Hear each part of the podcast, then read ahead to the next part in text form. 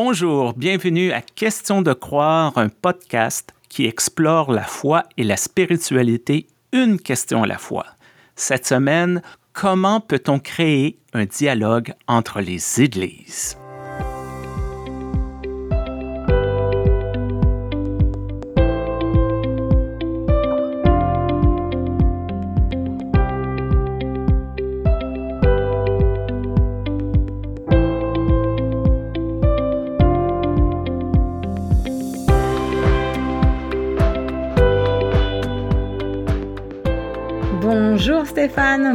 Claudia, quelle joie de te retrouver ici.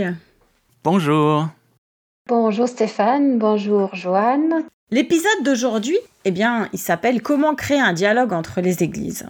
Écoutez, mes chers collègues et amis, je vais vous dire, eh bien, comment Parce qu'on en a envie.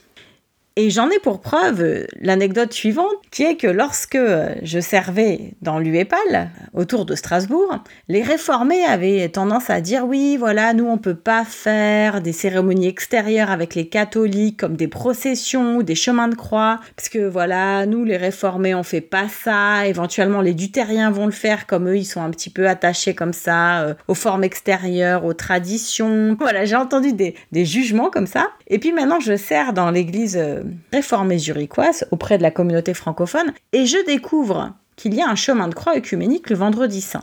Et mes amis, vous pensez que ce chemin de croix œcuménique vient de sortir? Mais pas du tout, ça fait 27 ans que ça existe. Et ce sont des réformés qui sont des dignes héritiers et héritières de Zwingli, c'est-à-dire qu'il n'y a même pas d'hôtel ou de table de communion dans leurs églises. Donc là, vous avez du réformé hardcore, mais qui, parce qu'il en a envie, parce qu'il croit que ça porte du fruit, eh ben ils font leur chemin de croix œcuménique avec le pop orthodoxe et des tas de confessions melkites et compagnie, parce qu'ils ont envie de rester en dialogue. Moi, pour ma part, je pense que c'est euh, toujours un défi, en tous les cas, et toujours important d'être en dialogue avec d'autres églises. Mais toi, Claudia, c'est parce que tu parles depuis la SEVA. D'ailleurs, tu veux nous en dire un mot?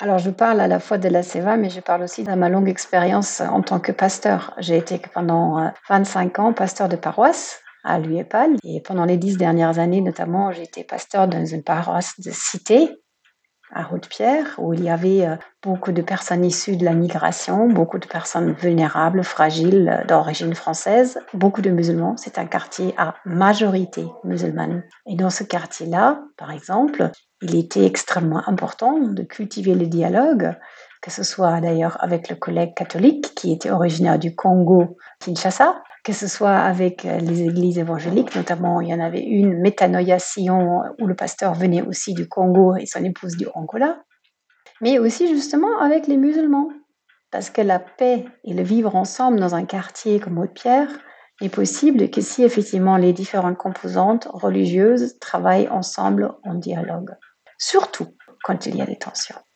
Et c'est extrêmement important que les responsables religieux et aussi les laïcs montrent à ce moment-là des moments d'unité, de, dialogue en commun et euh, apparaissent aussi publiquement sur la scène.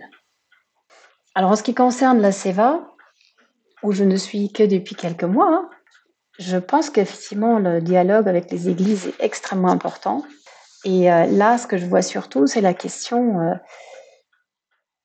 du dialogue nord-sud qui doit être renouvelé encore et toujours. Hmm. Je pense qu'il y a toujours et encore beaucoup de préjugés de part et d'autre dans les têtes et que le dialogue doit être absolument renouvelé. Euh. J'ai lu euh, un livre, enfin des articles plutôt, de Roger Mill, qui était le doyen de la faculté euh, de Strasbourg et qui a écrit en 1984 des articles sur le paternalisme et la mission euh, qui était euh, longtemps paternaliste. Hmm. Et que, en 1984, on considérait qu'après la décolonisation, on commençait à en finir avec le paternalisme et que maintenant on était passé à une relation de grand frère au jeune frère mais je suis convaincue et je vois comment tu hoches la tête, quand même en 2023, donc euh, presque 40 ans après, le paternalisme n'est pas mort. C'est un enjeu très intéressant parce que nous vivons la même chose en Amérique du Nord, au Canada, il y a ces grands mouvements de population, c'est planétaire. Il y a beaucoup de gens qui arrivent de plein de pays, qui arrivent avec leur foi chrétienne. On dit ici, ils se cherchent une nouvelle maison, un lieu d'appartenance. Ils visitent nos paroisses. Ils ne sont pas bien reçus. Ce n'est pas nécessairement une question linguistique, ce n'est pas toujours une question de racisme, c'est une question de différence. Le culte est différent, les références sont différentes et c'est très difficile d'établir ce dialogue au point où l'Église à laquelle j'appartiens, l'Église unie du Canada, est peut-être l'Église la plus caucasienne au Canada. Et franchement, c'est perturbant parce qu'à la limite, l'Église catholique romaine a ce côté universel. On peut arriver des Philippines, on arrive à, je ne sais pas moi, à Toronto, on s'y retrouve. Mais l'Église à laquelle j'appartiens, c'est vraiment cette idée nationale, cette idée que nous sommes Canadiens, nous avons des valeurs canadiennes et les gens qui arrivent de d'autres pays, de d'autres continents, doivent s'adapter à notre théologie, à notre liturgie, à notre façon de concevoir l'Église. C'est une très mauvaise façon de débuter un dialogue entre les personnes de même foi, mais qui ont des sensibilités différentes.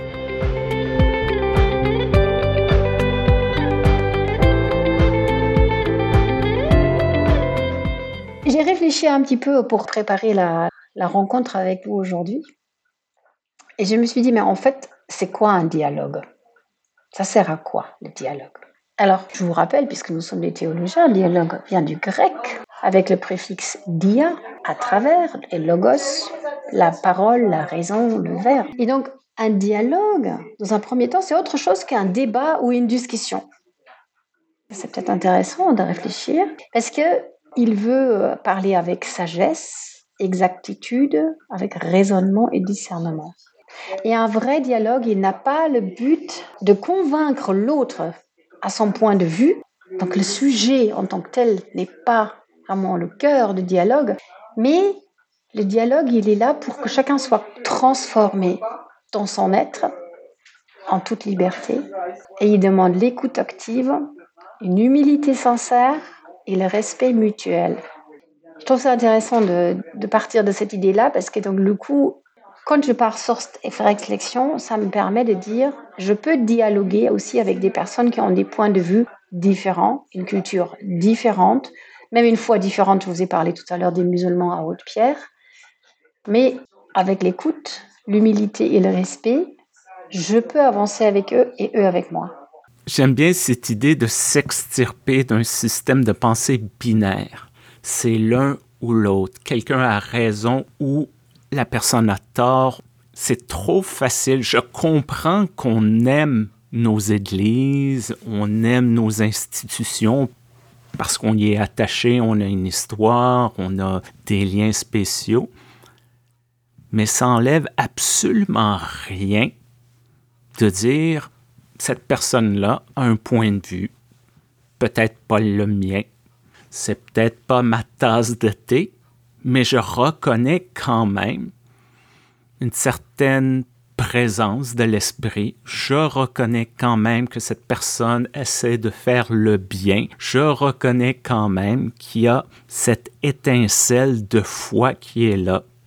Pourquoi pas passer quelque temps ensemble si les deux parties sont intéressés d'entrer dans cette danse. C'est toujours ça le problème. Mais pour ça, c'est hyper intéressant d'avoir ton témoignage, Claudia, parce que si je me trompe pas, tu as passé quelques mois dans l'église luthérienne du Sénégal, et c'est une église qui n'ordonne pas les femmes. Et là-bas, tu as noué des liens et on t'a finalement accepté comme femme pasteur. Et pour moi, ça, c'est vraiment une crispation, une difficulté que j'ai avec les églises qui ordonnent pas les femmes. Il est vrai que pour l'instant, l'Église luthérienne du Sénégal n'ordonne pas les femmes.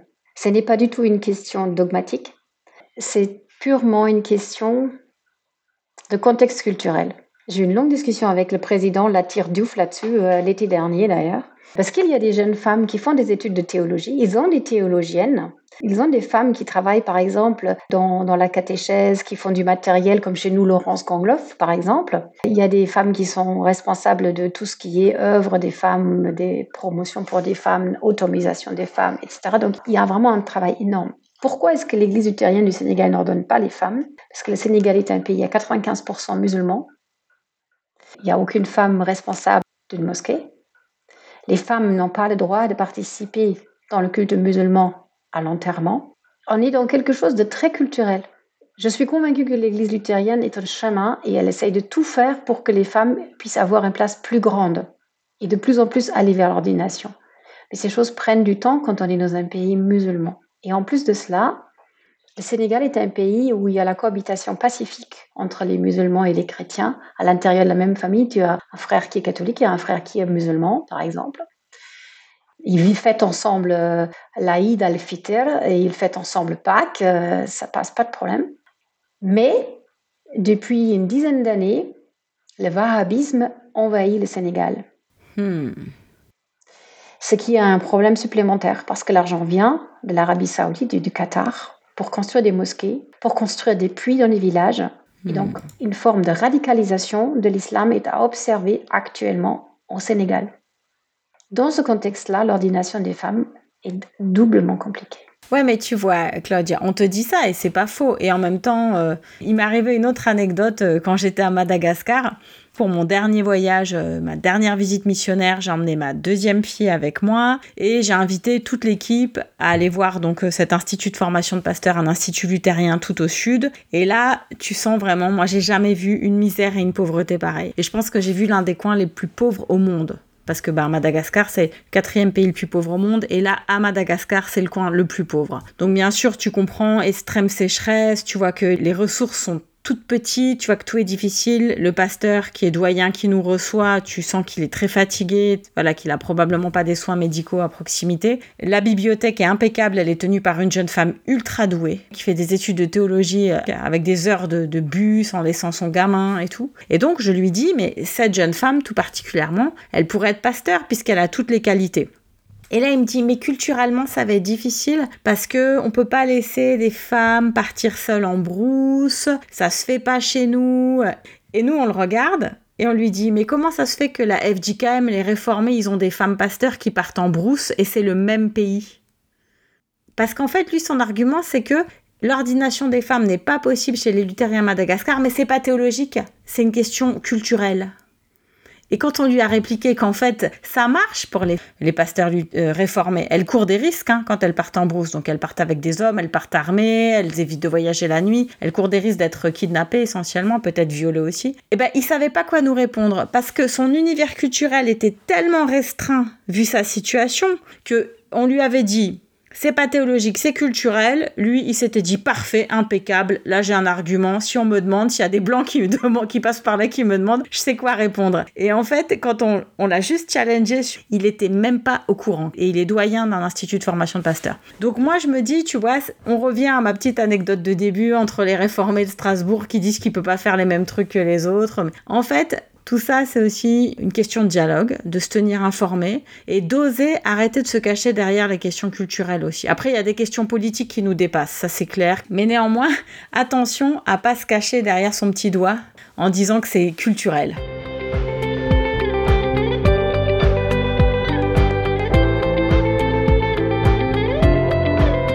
On vit quand même dans un monde post-moderne il y a une certaine époque, lorsqu'on disait je suis catholique romain, il n'y avait plus rien d'autre à dire. Un presbytérien, c'est comme ça. Une méthodiste, c'est comme ça. Aujourd'hui, c'est plus fluide. Les gens passent d'une église à l'autre. On a une diversité même à l'intérieur d'une église. Ce qui m'emmène parfois à me demander, est-ce que ces grands regroupements qui datent d'il y a quelques siècles sont encore pertinents aujourd'hui, pas pour tout jeter par terre, mais moi, d'expérience, j'ai eu de meilleurs contacts, de plus grandes affinités avec des imams que des pasteurs de mon Église, parce qu'on était tous les deux plus libéraux, plus progressistes, on se rejoignait, on était capable d'établir un certain lien que les gens qui sont supposés d'être exactement comme moi, issus des mêmes collèges théologiques et ainsi de suite, on est à des allées-lumière. Ce que vous dites, Stéphane, me fait penser à quelque chose. Ma maman me disait toujours, mais Claudia, tu sais, les gens qui sont bien formés, bien informés, qui sont ouverts d'esprit, ils s'entendront toujours, quelle que soit leur religion ou leur non-religion. Ce n'est pas une hmm. question de foi uniquement, c'est une question d'ouverture d'esprit et de niveau d'éducation. C'était le point de vue de ma mère, qui n'est pas théologienne pour un rond. Mais voilà, ça rejoint ce que vous dites par rapport à l'imam. Et euh, c'est ce que je constate aussi très souvent euh, dans d'autres éléments. Mais il me paraît vraiment important ce que disait aussi Joanne tout à l'heure, la question du, du cadre des églises. Au niveau de la SEVA, nous avons des églises baptistes, méthodistes, réformées, luthériennes, qui font partie de cette communauté. Nous n'avons pour le moment pas d'église pentecôtiste. Et c'est donc clairement des ecclésiologies qui sont précises, qui sont connues euh, et avec lesquelles on peut euh, être d'accord, pas d'accord, mais entrer en dialogue dans, dans, le sens de ce que je disais au début. On peut s'interpeller, hmm. s'interroger, cheminer ensemble, Chacun a certainement une part de vérité dans sa foi et dans sa façon de faire. Moi, j'ai pas toute la vérité et l'autre, il est tout faux. J'aimerais vous demander, est-ce qu'on est obligé d'être en dialogue avec d'autres églises? C'est une question très intéressante. Je connais des gens qui sont convaincus que ce n'est pas nécessaire.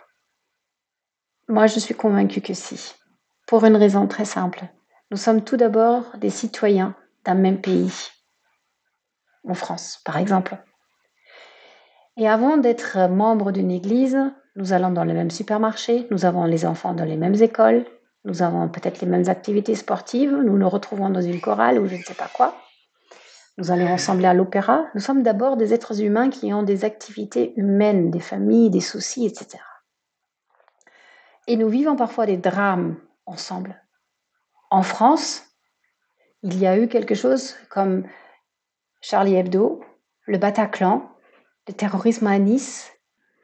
Ça, ça nous a frappés tous, indifféremment, qu'on soit musulman, chrétien catholique, protestant, athée. Et donc, s'il n'y a pas de dialogue entre les différentes églises pour ensemble faire face à de telles horreurs, bah, la société, elle explose en miettes. Hmm. Moi, je suis hyper d'accord avec euh, Claudia sur euh, l'importance de prendre le terme américain community. On fait partie de la même community, même si c'est pas une communauté religieuse, c'est une communauté de vie. Ça veut dire aussi que bah, ce qui arrive à ta voiture m'impacte parce que bah voilà, si je vois des gens rôder autour de ta voiture, ça me concerne. Et ça, ça c'est le truc que j'ai retrouvé à chaque fois que je suis allée en visite euh, en Afrique et à Madagascar et un peu ailleurs aussi. C'est ce concept de communauté que moi j'ai connu très forte petite en Espagne quand j'allais euh, dans ma famille ou passer des mois euh, chez ma grand-mère ou quoi. On se mêle un peu de la vie des voisins et c'est normal au fait. Il s'agit pas de les envahir, il s'agit de prendre soin de la communauté. Et ça c'est un truc qu'on a beaucoup perdu en France et puis en Suisse c'est encore une autre question culturelle. Puis je suis pas suisse donc je vais pas parler à leur place. Et après, il y a le deuxième niveau qui est que moi, mon aiguillon, c'est si j'ai un projet.